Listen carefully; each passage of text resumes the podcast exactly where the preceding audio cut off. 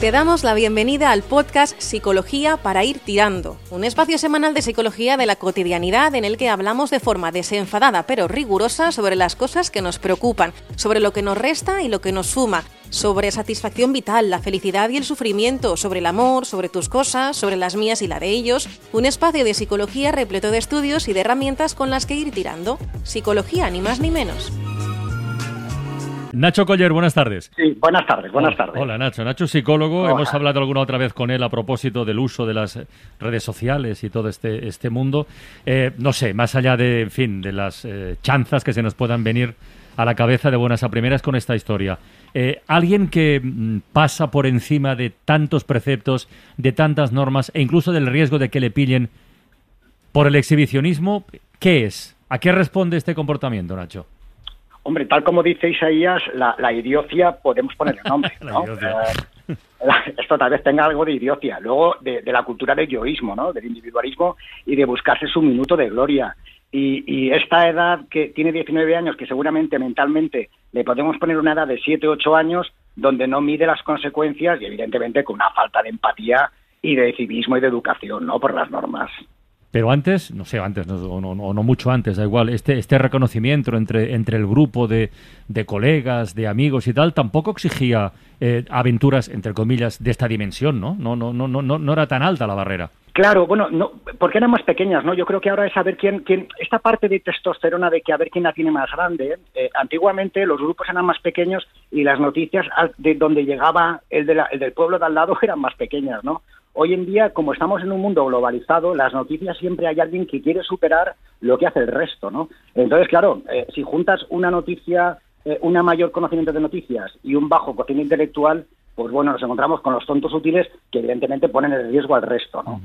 al margen de, este caso extremo, lo que parece demostrar esto también es que todo se hace hoy para contarlo. Es decir, estamos en la civilización de los exhibicionistas, ¿no? Eh, se tiene que saber todo lo que hacemos, lo hemos de lucirlo. Sí, sí, sí, claro, esto es ponerte minuto y resultado, ¿no? Como, como en, el, en, las, en las cuando se hacen los tiempos de juego, o sea, en, los mm. partidos de fútbol, ¿no? En cada segundo tengo que contar lo que hago porque si no mi vida está muy vacía, ¿no? Es así de triste, es así de triste. Es así de triste, pero es así. De todas maneras, corremos el riesgo de eh, echar siempre la culpa a las redes sociales y yo estoy de acuerdo contigo, Nacho, en que personas así han existido siempre. Lo que pasa es que antes, digamos, el, el margen de eh, viralización era mucho más reducido que el que tenemos ahora. Ahora el escaparate es gigante. claro, para, para llegar al nivel de estulticia de este hombre, que no solamente comete lo que comete, sino que además lo viraliza para ser finalmente detenido, eh, ¿Qué le ha pasado antes? Es decir, ¿qué es lo que ha fallado ahí para que haya llegado a este momento?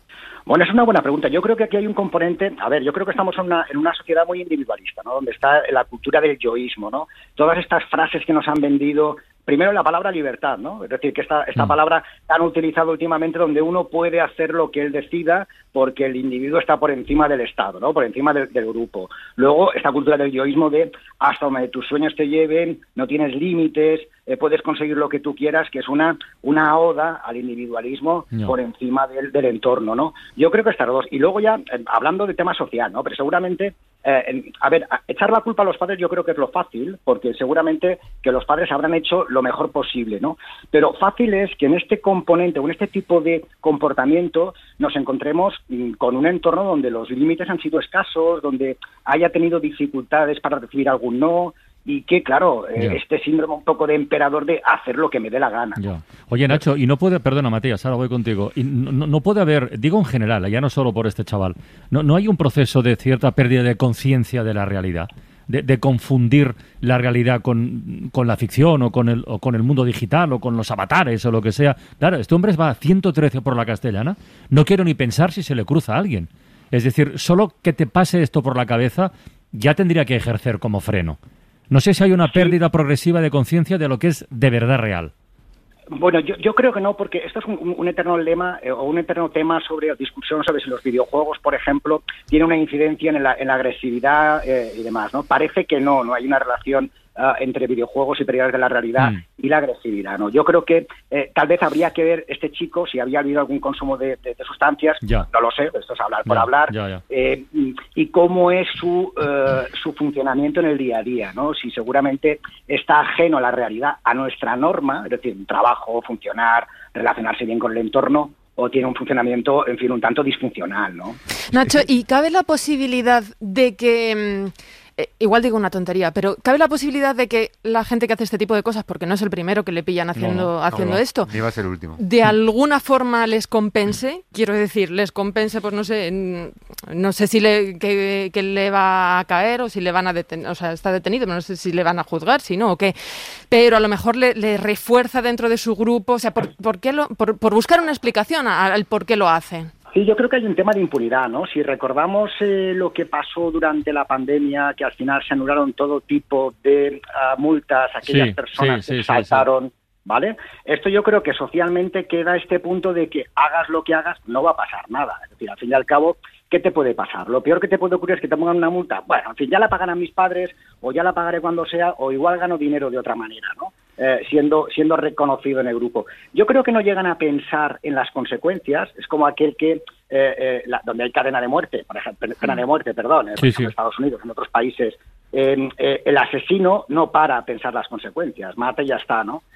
yo creo que en este caso no llega a pensar ni en las consecuencias negativas funciona más por ese refuerzo positivo del grupo de que fíjate lo que yo he conseguido, ¿no? El chulito de barrio de toda la vida, pero en este caso el chulito viral, ¿no? me, estoy acordando de uno de los fragmentos que hemos escuchado hace un ratito de esta serie que se estrena el viernes de Operación María Negra, cuando le proponen al piloto, al piloto del narco submarino que cruce el Atlántico con un con un cacharro eh, manual y cuando él pone alguna pega le dicen es que no tienes cojones. Eh, pues me, no, me recuerda exactamente el mismo planteamiento. Matías, ¿qué decías? Perdón, no, no, que decía muy sabiamente Isaías, como siempre, que, siempre ha habido gente así, es cierto. Hoy es más gente, es más peligrosa esta gente porque lo cuenta. Entonces, aquí la esencia es una persona, un joven, va a 113 por hora y lo cuenta. Yo lo que te planteo, Nacho, es si no pudiera contarlo, a lo mejor tampoco lo haría. Bueno, pues a lo mejor, a lo mejor no lo haría, eh, no, lo sé, yo tengo la duda. Yo recuerdo ahora, me, viene a la cabeza lo de Mario Cabré después de estar con Ava Gardner, que dijo, ah, bueno, y ahora aquí, bueno, pues ahora voy a contárselo a mis amigos, ¿no? Esta tendencia de trasladarle a los demás los éxitos, ¿no? Esto es muy masculino, de mucha testosterona. Yo no sé si con el efecto social, eh, este hombre, si no existiera este componente social, este hombre hubiera frenado. Probablemente que sí, pero mm, pero aquí ya me queda la duda de que hasta, hasta qué punto un tonto eh, puede mm. llegar a, frenar o a pensar en esto. Hombre, donde, eh, donde, demuestra, donde demuestra su tontería supina es que en vez de hacerlo por una red, digamos, más o menos controlable como es WhatsApp, en donde te puedes dirigir a tus amigos para decir, fijaos lo que he hecho, pues lo hace por Instagram y por TikTok, que son redes públicas que están abiertas, ¿no? Ahí es donde demuestra que efectivamente o no le importaba nada, absolutamente nada, mm. o no midió efectivamente las consecuencias de lo que le podía pasar. Oye, Nacho, y eso que has comentado hace un momento de la testosterona, ¿este tipo de comportamientos tienen género? ¿Son más frecuentes en, en, hombres que en mujeres, en chicos que en chicas? Eh, sí, indudablemente. La testosterona nos juega muy mala pasada, ¿no? Esto de eh, siempre lo hemos dicho, ¿no? A ver quién la tiene más gorda. Esto es muy masculino, ¿no? Eh, es verdad que, esto entra dentro de nuestro comportamiento desde que somos niños, ¿no? Eh, la, la, la, brusquedad, el juego bruto, entonces esto es componente educativo, es decir, porque los chicos siempre nos han animado a tener este tipo de comportamientos, ¿no? De la competitividad y demás. Eh, a las chicas se les ha educado de otra manera, evidentemente que la educación juega aquí un papel importante. Además de la testosterona, que esto a veces, en la parte hormonal, a los tíos nos juega malas pasadas. Bueno, pues a ver si... Yo solamente veo una cosa positiva... A ver si seguimos la pista de lo que le cae sí, a este. solamente veo una cosa positiva en, en este suceso y es que efectivamente las redes posiblemente estén en la razón final de por qué este chico ha hecho lo que ha hecho, pero también en las mm. redes está el individuo que ha visto una cosa extraña y lo ha denunciado como corresponde. Ha caído en las redes. Y esto ha propiciado que haya caído en las redes. Y la parte positiva es que no ocurriera nada. Porque ir a 113 por la castellana, en fin, no, no tengo palabras. Nacho Coller, oye, muchísimas gracias por este ratito en la ventana. ¿eh? A vosotros, buenas tardes. Venga, un abrazo. Bueno, ha habido varios titulares. Muere un motorista en un accidente, un hombre que se enfrenta a 10 años por una agresión en la que el hombre perdía un ojo tras una discusión de tráfico. Por ejemplo, también detenido un hombre tras amenazar a otro con un hacha en una discusión. Bueno, un montón de cosas. Podríamos encontrar miles de titulares de sucesos ocurridos en, en materia de tráfico. ¿qué nos pasa a los humanos cuando subimos al coche o nos subimos a la moto? Nuestro psicólogo de guardia, psicólogo de la ACOPE, es Nacho Coller. Nacho, muy buenas. Hola, buenas tardes. ¿Cómo estamos? ¿Qué tal? Pues bien, bien, sorprendido, bueno, sorprendido, eh, acostumbrado por desgracia a este tipo de noticias, ¿no? A este tipo de reacciones cuando el personal se sube al volante y se transforma. Sí. Sí, ¿por qué? ¿Por qué nos transformamos? te, lo habrás preguntado. ¿Esto, esto es, una, es, una asignatura de psicología? o Vicente, hay un vídeo que está en YouTube que lo recomiendo ver a todo el mundo, es de Disney. Y diremos, ¿esto qué tiene que ver? Pues es Goofy, que es una, eh, el personaje, el, perro este de, Disney, que es una persona extraordinaria fuera, por casa, va, va caminando hacia el coche, va a pisar una hormiguita y levanta el pie con cuidado, y cuando llega al coche se transforma. Se transforma en un energúmeno. Y este vídeo ya creo que es anterior a 1950. Creo que, o sea que ya, 1950. Ya viene antes del coche esto casi, ¿no? bueno, cuéntanos, Nacho, ¿qué puede pasar en una persona para que se transforme de esta forma que sería incapaz, como Goofy, ¿no? De, matar una mosca y sin embargo se sube al vehículo y es capaz de, de, cometer una atrocidad que puede acabar con la vida de otro conductor, de otro motero, de un peatón, de un ciclista. ¿Cómo es posible? Sí, bueno, ahí aparecen, aparecen varios fenómenos, ¿no? Uno es el sentido, este primero el estrés, ¿no? Como cuando una, hay determinadas personas que cuando suben al volante el estrés eh, se les dispara, o las prisas, o ser el primero, a querer llegar antes, y donde la atención, o, mejor dicho, la, tolerancia a la frustración se les reduce mucho, es decir, cuando las cosas no salen como ellos esperan, eh, aparecen cambios de, de conducta. Esto por un lado. El estrés es un hermano eh, compañero de viaje del enfado y o de la ira, que ahí hay una línea delgada entre el enfado y la ira y cuando aparece eh, esta ira desmedida, que dentro del coche suele aparecer, eh, hay un estudio muy interesante de Lieberman, de un, neuro, de un neurocientífico norteamericano, en el cual vio que cuando aparecía la ira, el cociente intelectual ah, de la persona con un ataque de ira se reduce entre 10 y 15 puntos. Es decir, que si uno tiene más o menos una media que son 100, te quitan 15, eh, las reacciones como Bob Esponja y Patricio entran dentro de lo normal. Es decir, es cuando uno dice y hace cosas que estando fuera dices, yo soy incapaz de hacer esto, es cuando uno no se reconoce. Entonces, el volante, el estar al volante con ese estresor, esa situación de peligro, de estar también a salvaguarda de lo que tienes alrededor porque estás seguro, entre comillas, eh, es caldo de cultivo para que aparezcan este tipo de reacciones en algunas personas, por fortuna no en todas. Esto además se puede aprender, se puede modular y uno puede aprender a tener mayor autocontrol, ¿no? Sí. La seguridad del habitáculo que dices tú, el hecho de estar dentro, que es algo que es como un recipiente que es tuyo y solo lo dominas tú y solo lo manejas tú, y también la seguridad del propio, de la propia chapa del vehículo, etcétera, que hace decir, bueno, a mí no me va a ocurrir nada, así que, y si pasa, pues que, le pase al otro. Esta situación, esta, situación, sí. Claro, esto te da una falsa seguridad, entonces te da la opción de poder saltarte las normas, ¿no? Porque dices, a mí no me va a pasar nada. Esto sin ese habitáculo, es decir, por la calle, es más fácil que puedas controlarte, porque eh, puede el otro puede herirte, porque no tienes ningún, ningún escudo de protección, ¿no? Ese escudo de protección que es el coche hace que uno pueda darse permiso a la parte más emocional, a la parte más irracional y a que uno pueda perder el control, ¿no? Sí, aquí eh, yo, recuerdo cuando hace unos años eh, en los estadios de fútbol eh, lo que hicieron fue quitar los espectadores que estaban de pie, los pusieron sentados. ¿Qué se podría hacer en el mundo del automóvil para que el usuario perdiese esa agresividad? Porque por sentado ya van. Sí, por eso digo, no se me ocurre nada. A mí una de las soluciones es la conducción autónoma, en el que el coche te está llevando, que eso ya llegará pero hasta ese momento eh, en el que el humano es el que eh, toma las decisiones, eh, ¿Qué se puede hacer por parte de las autoridades, de los fabricantes de coches? Como psicólogo, ¿ves alguna tecla, que, algún resorte que tocar? Bueno, a mí hay una cosa que seguramente estaremos de acuerdo todos, ¿no? Que esto es la, educación. Yo creo que es la, educación y educación vial, educación de respeto a las normas, uh, y ahí incidir mucho porque cuando se han hecho campañas educativas, más que las punitivas, eh, se han conseguido que la gente, por ejemplo, que se reduzcan en gran medida los índices de accidente de tráfico, ¿no? Y eso ha sido una, por campaña punitiva, pero evidentemente la parte eh, educativa ha tenido mucho que ver, ¿no? yo animaría esta campaña de educación, educación, educación, y el saber que al final estos mensajes, y al final vas a llegar igual de bien que el que, eh, que el otro que está ah, tan rápido, ¿no? Vas a llegar cinco minutos antes y es que llegas.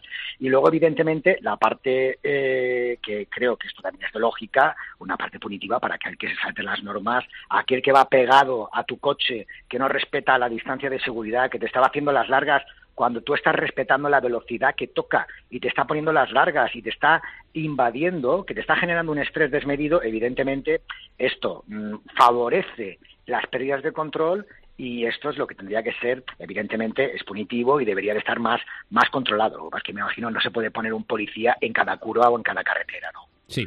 Eh, cuando se han hecho estudios de carriles de más velocidad, aquellos que tienen más prisa tengan un tercer carril, sencillamente ese carril es el que está saturado. Es curioso, ¿no? La mayoría de la gente no tiene ningún tipo de prisa para llegar de un punto a otro, ningún tipo de prisa. Sin embargo, todos utilizan el carril de alta velocidad. Esto psicológicamente, ¿cómo se le podría llamar? Una auténtica locura, ¿no? decir, bueno, al, final los, los, los carriles lentos, los carriles que, estaban hechos para, ir a la velocidad normal, esos son los que van despejados. Y los de los de prisa son los que están colapsados. Es curioso, ¿eh?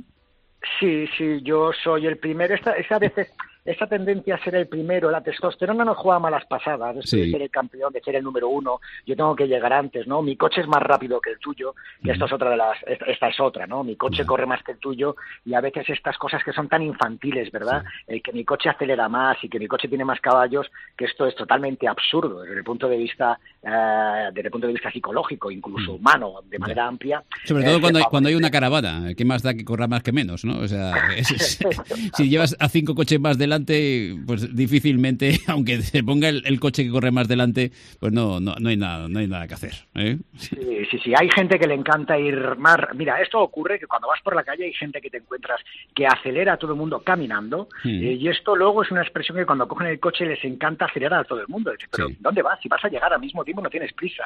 Pero este, este comportamiento que llamamos los psicólogos de personalidad tipo A, que son competitivos, muy rápidos y demás, favorecen el que eh, puedan aparecer estas conductas evidentemente erróneas dentro del volante y favorecen el estrés en aquel conductor que respeta las normas pero se encuentra con otro que está presionando para que se la salte, que esto es otra. aquel que presiona al buen conductor para que se la salte favorece en un momento dado las pérdidas de control. Nacho, ¿y qué piensas de aquellos que llevan un palo? Por ejemplo, o algo similar. Eh, fíjate, eh, detenido un hombre tras amenazar a otro con un hacha en una discusión de tráfico, lleva un hacha en el, en el coche, o un palo, o un cúter, e incluso utiliza un casco. pero aquellos que llevan ya ese arma, por llamarlo de alguna forma, ya en el maletero o en la guantera, ya preparada. Esto psicológicamente ¿Cómo se Esto, Psicológicamente sería llevarlos a la época del lejano oeste. Es decir, el Far West eh, no se fue nunca, sigue estando entre nosotros. Y esto es esto es ale, eh, eh, alevosía y notoriedad y premeditación. Yo voy aquí preparado a ver quién es el chulo que se pone delante, ¿no? Como me digan algo, se van a enterar, ¿no? Entonces, claro, no confío solo en mis brazos o en mi inteligencia, evidentemente, sino que tengo que utilizar otra arma para intimidar, ¿no? Pero, esto... pero esto ya es ir preparado para la lucha claro, claro, claro. Es que hay gente que sale por la mañana ya preparada para la lucha. Ah, hay gente que va a la lucha directamente. Su día a día es una pelea. Eh, esto es una pena. Hay gente que va toda la vida o todo el día y buscando la bronca y buscando la discusión. Eh, y esto se nota en el volante, se ve también. ¿eh? Es decir, aquel que va con ganas de, de saltarse las normas, de no respetar, de no dejar pasar a otro. Claro, este modo, este modus vivendi, un porcentaje de ellos, mínimo, van a llevar siempre una herramienta al lado para, en fin, con la cual sentirse más seguros, ¿no? Para intimidar. Bueno, y esta gente son iguales también en el resto de aspectos vitales, por ejemplo, la, relación familiar, la relación con los vecinos, suelen ser buena gente, suelen ser majetes y sin embargo del golpe y porrazo se encuentran con que son agresivos al volante, que tienen que ir en realidad a terapia con Nacho Coller, ¿o qué? No, no, yo, no quiero a estos tipos en mi consulta, yo no ah, quiero terapia. Pero voy a ser franco. Te lo he dicho bastante claro, Vicente. Sí, sí, vale, vale. Porque una vez me dijeron que estos que salen para la lucha son generalmente los que por la mañana no han pasado por la ducha, ¿eh? Ya, ya. Nacho, sí, no, no, lo querías. Estos no lo cogería, no. Además, estos no son los que vienen a terapia, los que vienen a terapia son la gente que tienen alrededor, ¿no? Eh, porque son aquellos que van devastando eh, psicológicamente al personal, ¿no? De todas maneras, a ver, yo conozco gente que es fantástica, lo que hemos dicho de Perro es fantástica en su vida diaria, no tiene ningún tipo de problema, pero cuando te sientas de copiloto con ellos, te pones el cinturón, ellos se ponen el cinturón, arrancan y a los dos minutos te quedas así y dices, ¿este qué se ha tomado? Pero este me lo han cambiado. ¿Quién es este? Que de repente lo veo todo agresivo. Oye, pero relájate, pero si tú eres una buena persona, ¿qué es lo que te sucede, no? Es decir, sí que hay un porcentaje de personas que cuando van al coche por estrés, por la razón que sea, modifican sus eh, eh, hábitos, sus comportamientos, hacia peor. Y yo quiero pensar que esto es un porcentaje X, no, tengo ni idea porque no conozco estudio de, no sé si habrá alguna cosa, ¿no? Mm. Pero evidentemente aquellos que tienen este estilo tan agresivo y además van con alevosía y nocturnidad, aquí detrás hablamos de un trastorno, bueno, un trastorno de personalidad seguro y con una personalidad maligna y, en fin, cuanto más lejos mejor, ¿no? Bueno, pues eh, tú no los quieres en tu consulta eh, y nosotros también tampoco los queremos en nuestro programa, ¿eh? aquellos agresivos al volante. Al contrario, ¿eh? nuestra audiencia de agresividad al volante, nada, todo lo contrario. ¿eh? Aquí los tenemos. respeto, conocer los valores de los otros, empatía, educación y favorecer la buena conducción del resto. Si al final así se trata de que lleguemos todos bien. Con lo bien que queda aquello de ceder el paso con total tranquilidad. Oye, pasa tú, que, no, que tú, que tú, ¿sabes? O sea, esto es lo más bonito de la vida. Y, así es, así es, de poner las larcas para decir a este pasa, adelante, ¿verdad? Y que te pongas luego los cuatro intermitentes dándote las gracias o que te levante la mano. Y dices, qué bonito, ¿no? Pues viva la vida. Esto es que no cuesta nada. Sin conocerlo de nada además. Eh, voy a ser bueno hasta sin conocerte. Eh, eh, sí, había una cita, no sé si era de Séneca o de Aristóteles, que decía si con educación no existirían clases sociales. En cierta manera, nos queda eso, ¿no? Con educación al volante no habrían problemas, no habrían accidentes, prácticamente. Pues prácticamente, excepto los errores, prácticamente... errores humanos que pueden existir, claro. Exacto, pensando en el otro, ¿no? Siempre es el Empatía. que te puedo favorecer no es lo que yo puedo hacer, en qué te puedo favorecer a ti, porque si todos funcionáramos con que yo puedo hacer por el otro, pues seguramente tendríamos un mejor país y evidentemente tendríamos una mejor conducción. Has escuchado un capítulo del podcast Psicología para ir tirando. Si quieres más información sobre el autor, el psicólogo Nacho Coller, puedes entrar en nachocoller.com o búscalo en las redes sociales, Instagram y Twitter como arroba Nacho Coller. Te esperamos de vuelta en el próximo episodio.